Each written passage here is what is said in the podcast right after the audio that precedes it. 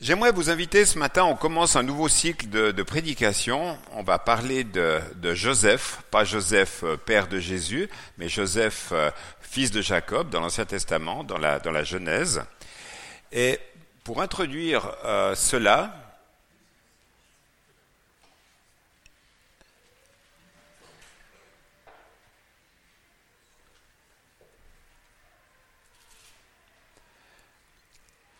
Ce matin, on va parler de la haine. Comment la haine peut s'installer dans nos relations? La haine est un mot très fort, mais on va voir au travers de l'épisode, du premier épisode de la vie de, Joseph, combien on peut vite y arriver. Donc je vous invite, si vous avez vos Bibles, vos smartphones, à les prendre au chapitre 37 euh, du livre de la Genèse.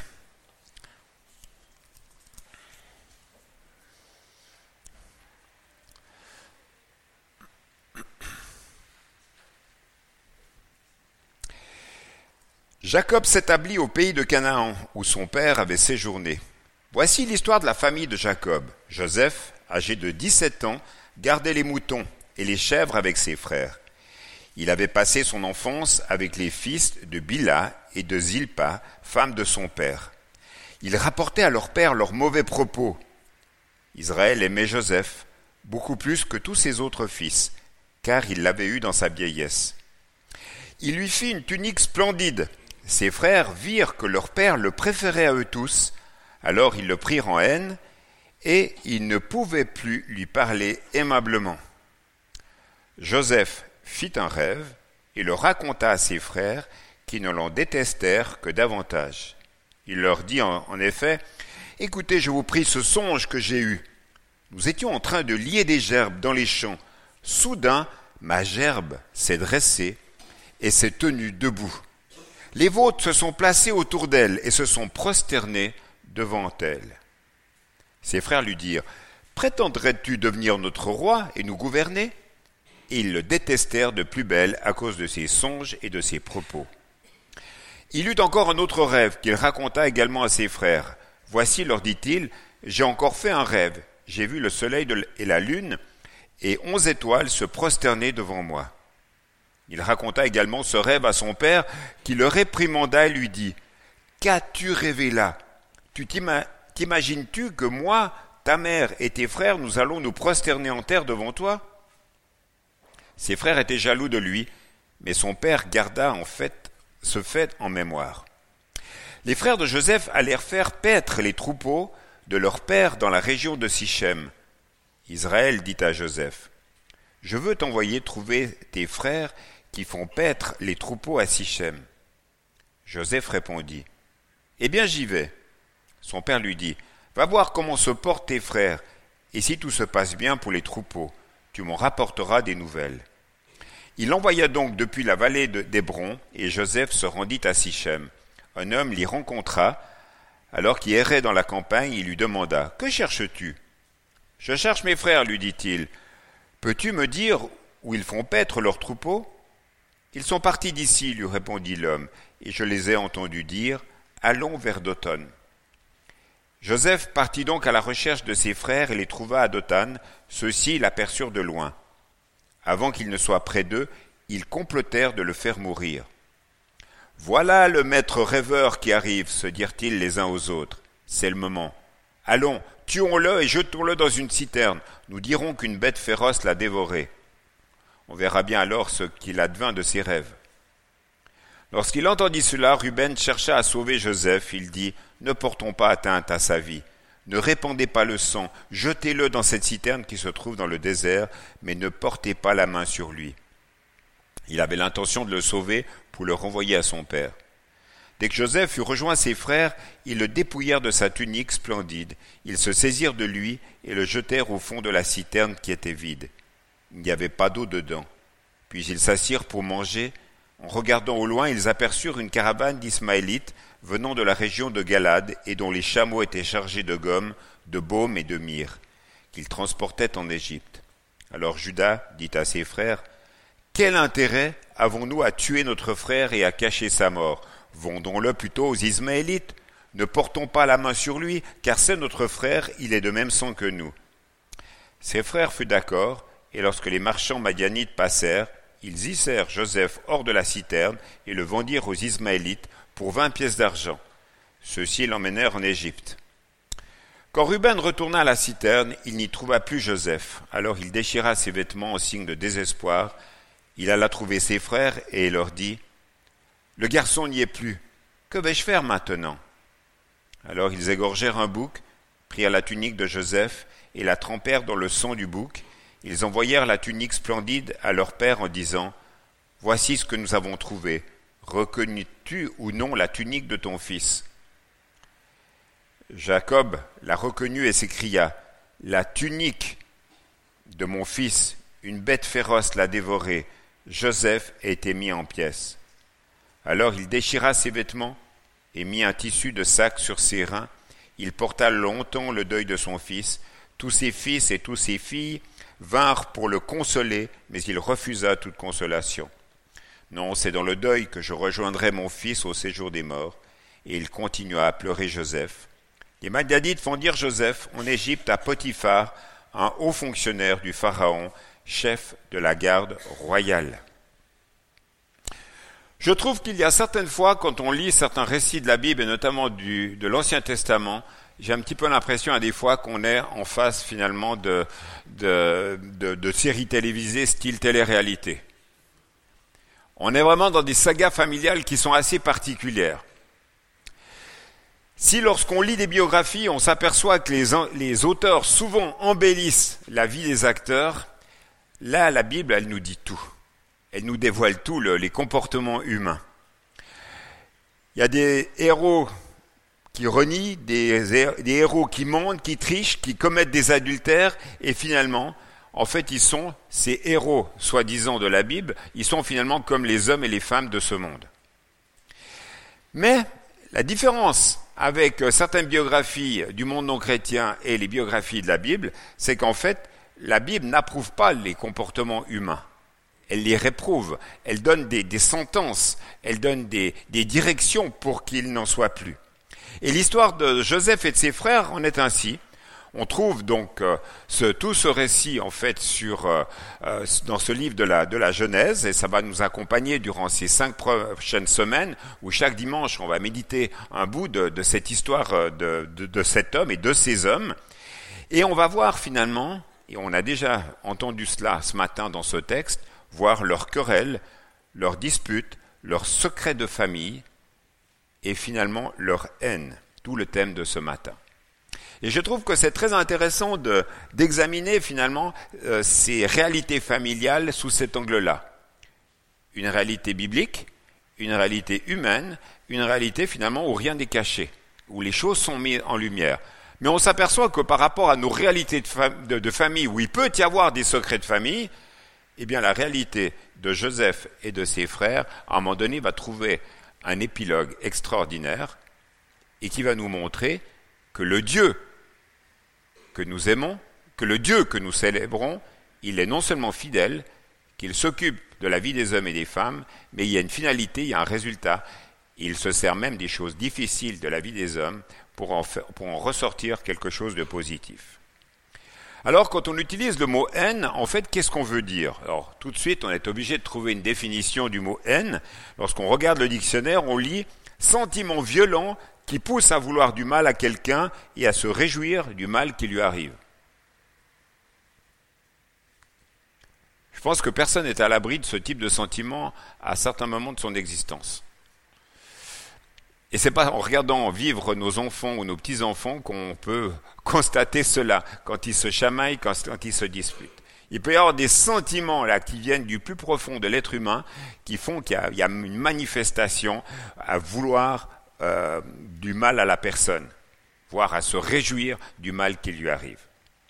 Alors, le contexte, important, le contexte de ce livre, on l'a lu tout à l'heure, je fais que de redire, Joseph, 17 ans, pleine adolescence, il vient de la campagne, il est élevé dans une famille du pays de Canaan.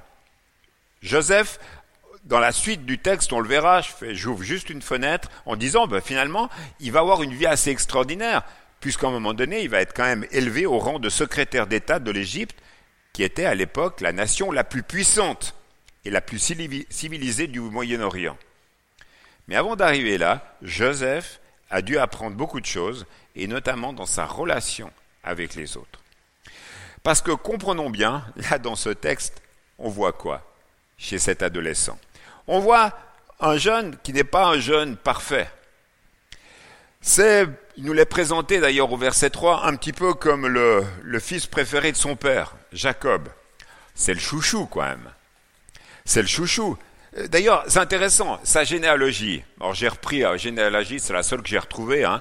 Donc vous voyez Abraham, Sarah, Abraham qui s'est marié avec Sarah, euh, mais qui a été aussi avec Agar, qui était avec Ketura. Abraham qui a eu Isaac, qui a épousé Rebecca. Là, il y a eu la lignée de Jacob avec ses douze fils, et la lignée d'Ésaü. Et lui, Ésaü, a eu trois épouses communes. Mais pour Jacob, il a eu un certain nombre d'enfants de Léa. Tout à l'heure, il était question de Ruben. Il a eu des enfants de Bila. Et puis de Rachel, il a eu Joseph et Benjamin. Et puis de, Zilpa, il a eu Gad et Hazer. Mais c'est surtout de, euh, je vais dire, ce, ce, quatuor Joseph, Rachel, Joseph et Benjamin qui est intéressant dans notre, dans notre histoire là. Parce que finalement, une des manières euh, dont Jacob exprima son amour vis-à-vis de Joseph, été de faire quoi? Été de lui offrir une tunique à longue manche. C'était une tunique qui était euh, dont les bras, euh, les, on appelle ça, les manches étaient flottantes. Mais en fait, c'était une tunique spéciale que seuls les officiels portaient. Seuls ceux qui ne se livraient pas à des travaux manuels. Et dans cette famille, le seul qui aurait été digne de porter une tunique, eh bien, ça aurait été finalement Benjamin, en tant que l'aîné de la famille. Ruben, pardon, en tant qu'aîné de la famille. Euh, Benjamin, il, va avoir une autre réalité, un autre rôle dans la, suite. Quoi. Mais essayez de vous imaginer l'ambiance quand vous êtes les frères de Joseph et que vous voyez le père, Jacob, qui offre euh, une belle tunique à Joseph. Alors bien sûr, on peut toujours trouver des excuses à ce père. Et l'une a été qu'il avait eu ce fils dans sa vieillesse, comme le dit le texte biblique. Et il a fallu attendre longtemps avant que Rachel, sa préférée, puisse avoir un enfant. Et c'est Joseph qui, qui naquit. Et donc dès le début, il a eu des faveurs particulières. Mais comble de malheur, quelques années après, Rachel décède lors de l'accouchement de Benjamin. Jacob avait sûrement des raisons d'agir ainsi, mais ça n'excusait pas pour autant l'attitude de préféré qu'il a eue à l'égard de Joseph. Et le texte qu'on a lu fait état finalement de trois incidents assez significatifs. Au verset 2, Joseph rapporte à son père les, faits et gestes de ses frères. Et là, on peut s'imaginer, bonjour l'ambiance. Hein. Euh, alors c'est fort possible que les frères aient mal agi, mais en fait, ce genre d'attitude, vous en conviendrez, ne fait pas honneur tellement à Joseph. Et puis il y a eu l'épisode du songe mettant en, mettant en scène les gerbes avec l'explication que Joseph lui-même, il a un songe, il donne lui-même les explications, vraiment pour que les autres comprennent. Et puis il y a le troisième épisode, assez semblable d'ailleurs, un peu extravagant, et là c'est le père qui réagit en disant là tu pousses le bouchon un petit peu loin. Et ici, il y a tout de suite une leçon à tirer. Il est possible d'être richement doué, comme l'était sûrement Joseph, dès cet âge-là, mais totalement dépourvu de sagesse dans ses propos, dans sa manière de se comporter. Il y a des dons qui peuvent être qualifiés de spirituels dans l'Église, mais leurs possesseurs peuvent être euh, remplis d'un orgueil et d'un égoïsme total. Et en fait, leurs dons qui sont spirituels venant de la part de Dieu finalement, sont contre-productifs dans leur relation à l'égard des autres. Alors certes, Joseph est jeune, et on voit dans la suite de l'histoire qu'il va apprendre de nombreuses choses dans la relation avec les autres, et c'est ce qui va petit à petit l'aider à grandir en maturité. Mais cet apprentissage, et c'est ce qu'on souhaite jamais pour nos enfants ou pour nous-mêmes, cet apprentissage, cette maturité va arriver au travers de difficultés, au travers d'injustices, au travers de souffrances, et c'est ce qui va lui permettre de grandir et surtout de changer. Vaste programme pour la, vie de Joseph. Alors, certes, on l'a vu en tout cas dans ce chapitre-là, que le comportement en parole et la manière de penser de Joseph excite, excite la, la, jalousie, la haine de ses frères. Et à cause de ce traitement de faveur de la part du père à l'égard de Joseph, en fait, ben, tout est mis en place pour que finalement ça soit le bazar au niveau des relations, et jusqu'à un, tel point que les frères à un moment donné se disent mais non, ça suffit quand même. On va s'en débarrasser, on va l'assassiner. Il va falloir que Ruben intervienne pour qu'il y ait la solution de la, de la citerne qui soit trouvée. Donc ils le vendent, ils le vendent comme esclave à des marchands, et là, en fait, la suite de l'histoire, il part en Égypte, vendu à Potiphar, et on verra la suite de, cette saga la semaine prochaine. Mais ce que j'aimerais moi maintenant, qu'on puisse réfléchir, c'est que finalement, qu'on comprenne finalement qu'est-ce que ça veut dire, cette, cette attitude de haine, cette attitude de jalousie qui était là, qui était présente. L'envie et la jalousie sont capables de ruiner des réputations. La jalousie et l'envie, c'est a cette capacité finalement de mettre le bazar dans des, dans des communautés chrétiennes, dans des associations chrétiennes. Proverbe 14, verset 30 nous dit, un esprit paisible donne la santé, mais la jalousie ronge les os. On a encore d'autres textes comme Galates 5, 26 qui nous dit, ne devenons pas vaniteux, cessons de nous provoquer les uns aux autres, de nous donner envie les uns aux autres. Et Jacques 4 qui dit, D'où viennent les conflits? D'où viennent les querelles parmi vous, sinon de vos plaisirs qui combattent dans vos corps tout entiers?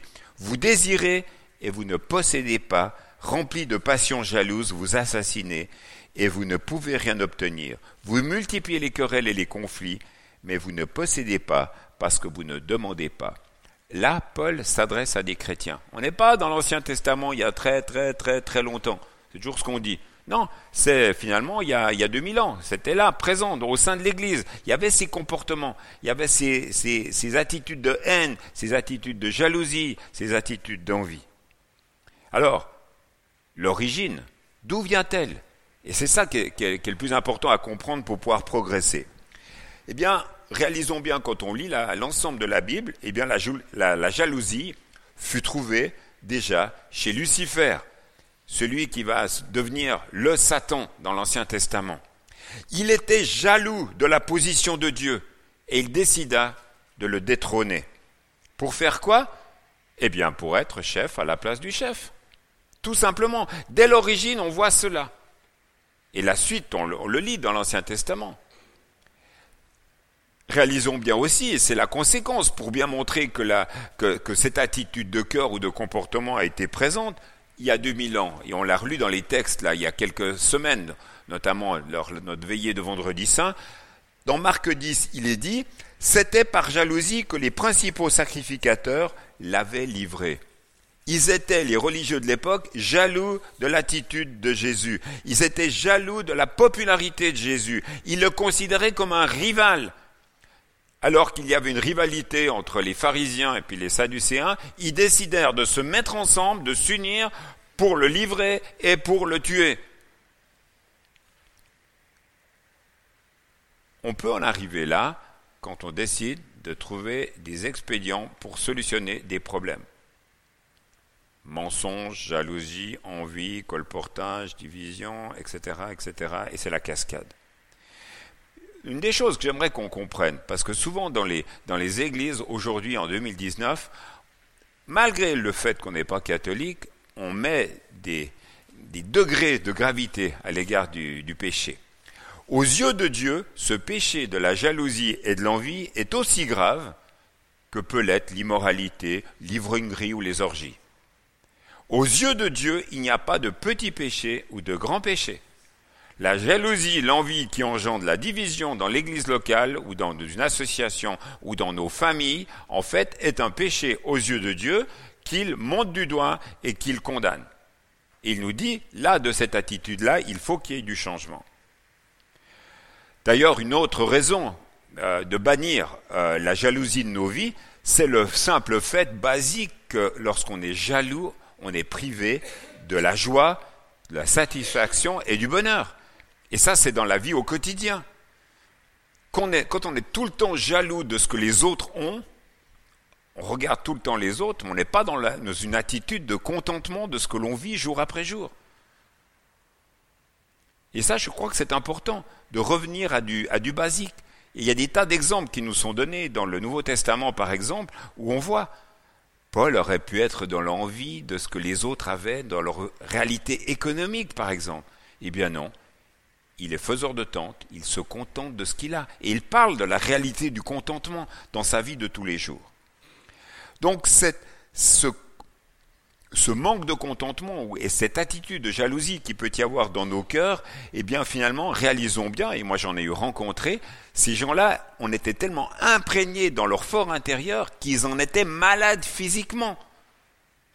Il y a des fois, il faut oser se poser un certain nombre de questions par rapport à, à des réalités que nous vivons pour savoir finalement quelles en sont les origines.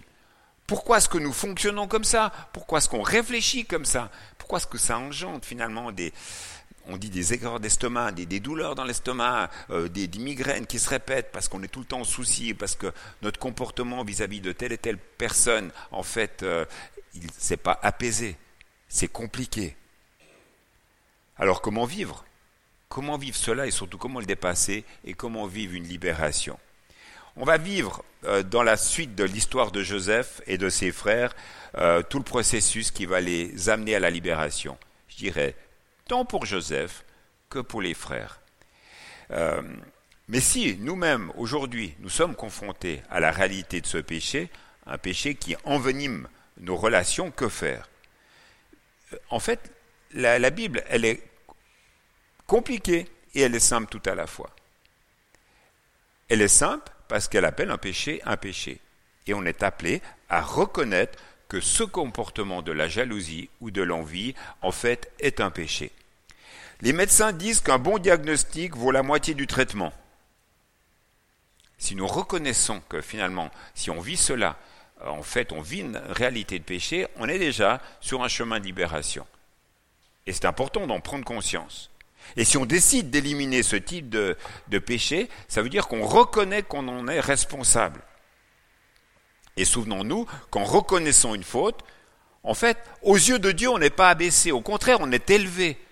C'est quelque chose de positif, c'est quelque chose de salutaire pour nos vies, parce que c'est ce qui va nous permettre de grandir sur un chemin de liberté et de maturité spirituelle. Reconnaître. Deuxièmement, confesser. Reconnaître, c'est la, première partie, mais le confesser, c'est le verbaliser, c'est le dire. Dans 1 Jean 1,9, il est dit, vous avez le verset sous vos yeux, si nous reconnaissons nos péchés, il est juste et digne de confiance. Et Dieu nous pardonnera nos péchés et il nous purifiera de toute injustice. Et comme je le dis souvent, pardonner, c'est une facette, mais nous purifier, c'est nous, nous permettre que la chose ne recommence plus. Et il y a une lutte, il y a un combat à mener à ce niveau-là. On confesse notre péché et on demande à Dieu la force pour pouvoir être, en être délivré totalement. Plus d'une personne finalement a trouvé la guérison spirituelle lorsque la confession de ses péchés est sincère. Et puis la troisième facette, c'est bien sûr d'ouvrir notre cœur, on l'a chanté tout à l'heure, à la grâce de Dieu. C'est elle qui peut nous donner la force de vaincre cette attitude de jalousie qu'on pourrait avoir dans notre cœur. Paul disait, Je puis tout par celui qui me fortifie. Tout, c'est tout. Et en une autre attitude qui disait, c'est dans Galates 5, 24, ceux qui appartiennent au Christ Jésus ont cloué sur la croix les désirs mauvais qui les entraînaient. Et quand j'écrivais ces mots, je me disais, mais Jésus, il fait beaucoup de choses, mais nous avons une responsabilité. Nous ne sommes pas déresponsabilisés dès le moment où on a confessé notre péché. Nous sommes appelés à être des hommes et des femmes responsables de nos choix de vie. Et là, dans le texte, il est dit, ceux qui ont cloué sur la croix les désirs mauvais qui les entraînaient. Si on reconnaît qu'on a des désirs mauvais, des attitudes mauvaises, des pensées mauvaises, et qu'on dise, Seigneur, je veux que tu t'en occupes, on prend nos responsabilités et on demande de l'aide. Et ça, c'est une attitude importante. Et quand on a cette attitude-là, eh bien, au fur et à mesure, la nature de Jésus se développe en nous et les j'allais dire, les luttes et les envies auront moins de mordons dans notre existence. Et on va le dire en une phrase, mes amis. Seul Jésus peut nous aider. C'est peut-être un basique, hein mais ne l'oublions pas. C'est pas par nos propres forces qu'on peut y arriver. Seul Jésus peut nous aider. Donc seul Jésus reste moyen de salut. Et là, on a un message extraordinaire pour euh, nous-mêmes, pour l'Église, mais pour tous ceux et celles qui nous entourent. Pour pouvoir vivre cela, la quatrième facette, eh bien, c'est de demander au Saint-Esprit de venir davantage dans notre cœur. On n'a jamais assez de la vie de l'Esprit dans nos vies. Soyez continuellement remplis de l'Esprit, nous rappelle euh, l'apôtre Paul dans Éphésiens 5, 18. Ça veut dire quoi? Bah Pour les Éphésiens, ça veut dire, amis Éphésiens, il y a des choses que vous pouvez continuer à vivre et à progresser. Vive le renouvellement du Saint-Esprit dans notre existence nous permet de vivre cette attitude de contentement et l'amour du Christ. Et là où règne l'amour dans sa plénitude, il ne reste plus de place pour l'envie, et pour la jalousie, parce que le Seigneur occupe tout l'espace. Je conclus. Pour les frères de Jacob, leur jalousie se manifestait par rapport à la préférence de Jacob à l'égard de Joseph, mais aussi à cause de la mauvaise attitude de Joseph à leur égard. Mais malgré cela, ou peut-être plutôt à cause de cela, Dieu va manifester sa fidélité. Il va sauver son peuple et le bénir. Et cette expression, cette phrase-là, finalement, c'est le fil rouge de toute la Genèse. C'est le fil rouge où on voit des trucs sordides. Dieu agir, manifester sa fidélité. Pourquoi? Parce qu'il voulait qu'au travers de ces hommes et de ces femmes, qui vivaient des hauts et des bas dans, les, dans relations, dans les alliances que Dieu voulait avoir à l'égard de son peuple, eh bien Dieu est toujours là il retend la main. Dieu redonne la possibilité de recommencer. Et sans cesse, il va le faire. Sans cesse, il va offrir cette main tendue. Dieu est fidèle et il va le faire au travers de tous les événements possibles et imaginables, même les plus douloureux. Je finis en disant, donnant quelques terrains d'application aussi pour nos vies, pour montrer combien l'attitude de jalousie peut être sournoise dans notre existence, même en tant que chrétien.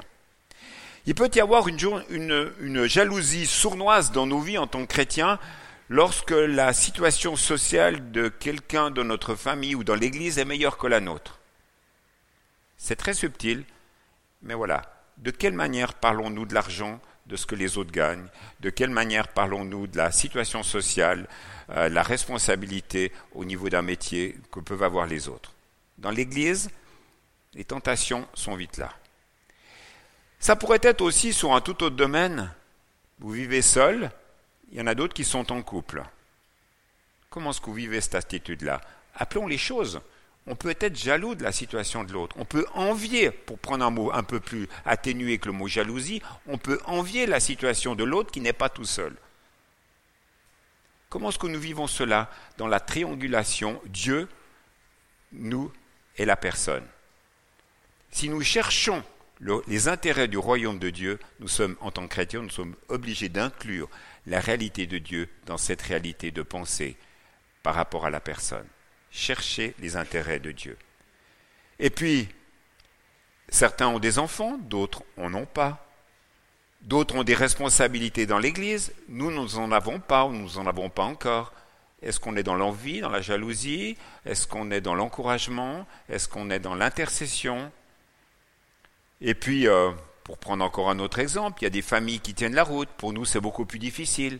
Si tu connaissais ma famille, si tu connaissais mon histoire, combien, comment est-ce qu'on vit notre attitude au fond de notre cœur, dans notre relation avec Dieu?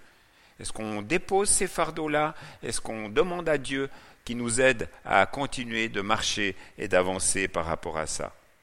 Et puis un dernier exemple qu'on on vit peut-être tous les matins devant sa glace. La comparaison avec d'autres personnes qui ont un autre physique que le nôtre. Ça, c'est très, euh, c'est très dans notre société. Hein. La course à l'armement euh, sur euh, les produits de beauté, sur les émissions d'apparence. voilà, on est toujours dans cette acceptation ou non-acceptation de notre être physique en faisant quoi? En se se comparant avec les autres. Eh bien ça, finalement, il y a aussi un enjeu par rapport à l'envie, par rapport à la, jalousie. Donc, vous voyez, au travers de ces exemples, finalement, personne n'est à l'abri et on est invité finalement tous à y travailler et à recevoir de la part du Seigneur cette libération dans notre manière de penser et dans nos comportements.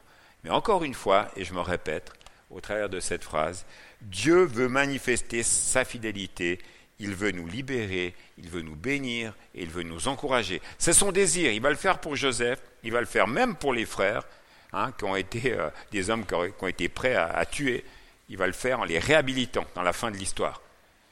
Là, je spoil, comme on dit aujourd'hui, en racontant la fin de l'histoire. Mais, c'est ça, la réalité de la parole et l'intervention de Dieu. Que de ces histoires un peu connues histoire un peu d'école du dimanche, on puisse les revisiter avec notre regard 2019 et vraiment comprendre ce que Dieu veut nous dire pour nous en tant que communauté. Je vous invite à la prière.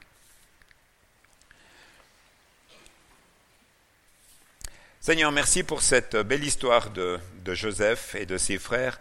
Merci pour ce récit que tu as voulu nous, laisser dans la parole. Et Seigneur, on te rend grâce pour cela.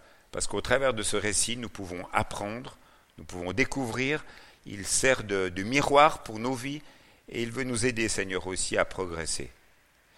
Et c'est vrai, Seigneur, que si nous sommes euh, confrontés à cette réalité de ces sentiments euh, négatifs tels que ceux qui ont été décrits ce matin, d'envie ou de jalousie, on veut te redire, Seigneur, qu'à la lumière de ta parole, on veut se mettre en route, on veut y réfléchir, on veut y travailler, et on veut te demander ton aide, Seigneur, pour que nous puissions véritablement euh, progresser grandir et être libéré de cela. Merci de tes encouragements, merci pour ta parole, merci pour l'action de ton Saint-Esprit, et merci de nous bénir aussi ensemble. Seigneur, nous croyons que l'Église, corps du Christ, peut être facteur de guérison aussi, par les encouragements mutuels que nous pouvons nous adresser les uns aux autres. Alors merci pour cela, et merci pour l'assurance que tu es fidèle, et que cette fidélité, tu veux la manifester dans nos vies, et nous te remercions pour cela. Amen.